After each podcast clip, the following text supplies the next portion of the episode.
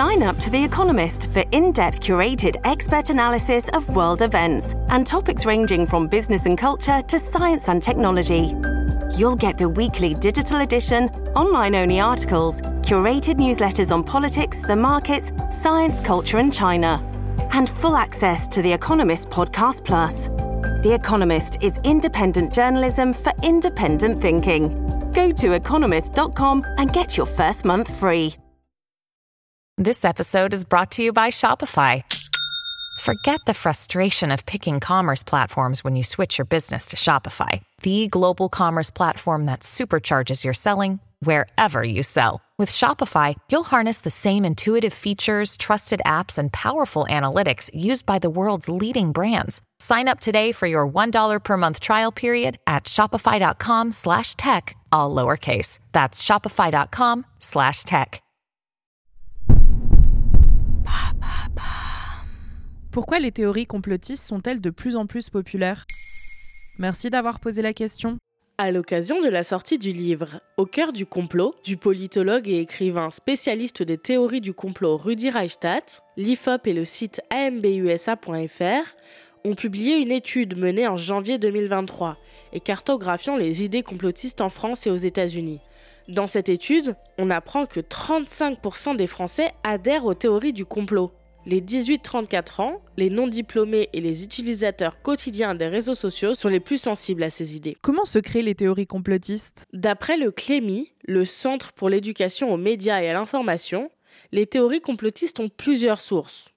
D'abord, elles peuvent parfois être des outils créés dans un but politique. Il cite notamment une rumeur propagée dans les années 80 par les services secrets soviétiques qui avait diffusé l'idée que le virus du sida aurait été conçu comme une arme bactériologique par les États-Unis. Mais ces complots apparaissent aussi parfois de manière spontanée, sans que l'on sache vraiment pourquoi ni comment certains se propagent plus que d'autres. Ce qui est sûr, c'est que les réseaux sociaux ont exacerbé la diffusion de théories du complot et en sont devenus les incubateurs. Quelles sont les théories complotistes les plus populaires en France?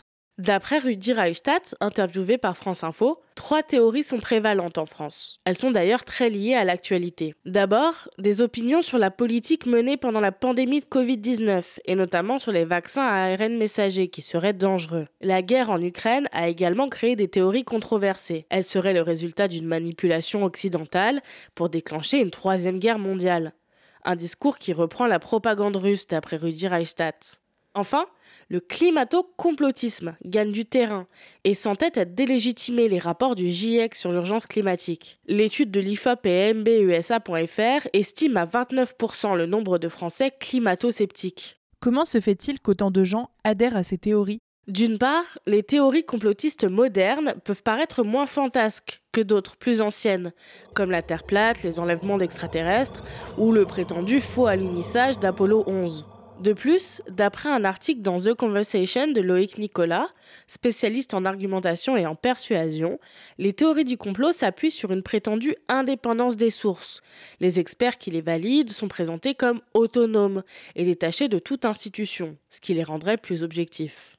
Par ailleurs, ces théories permettent parfois de se conforter dans un monde de plus en plus anxiogène, comme l'explique Rudi Reichstadt. Fuir cette réalité-là en se disant finalement on n'est même pas sûr que ça existe, et si ça existe, il n'est pas dit du tout qu'on puisse faire quoi que ce soit pour l'empêcher, le freiner, l'arrêter, parce que finalement on n'est même pas sûr que ce soit d'origine anthropique.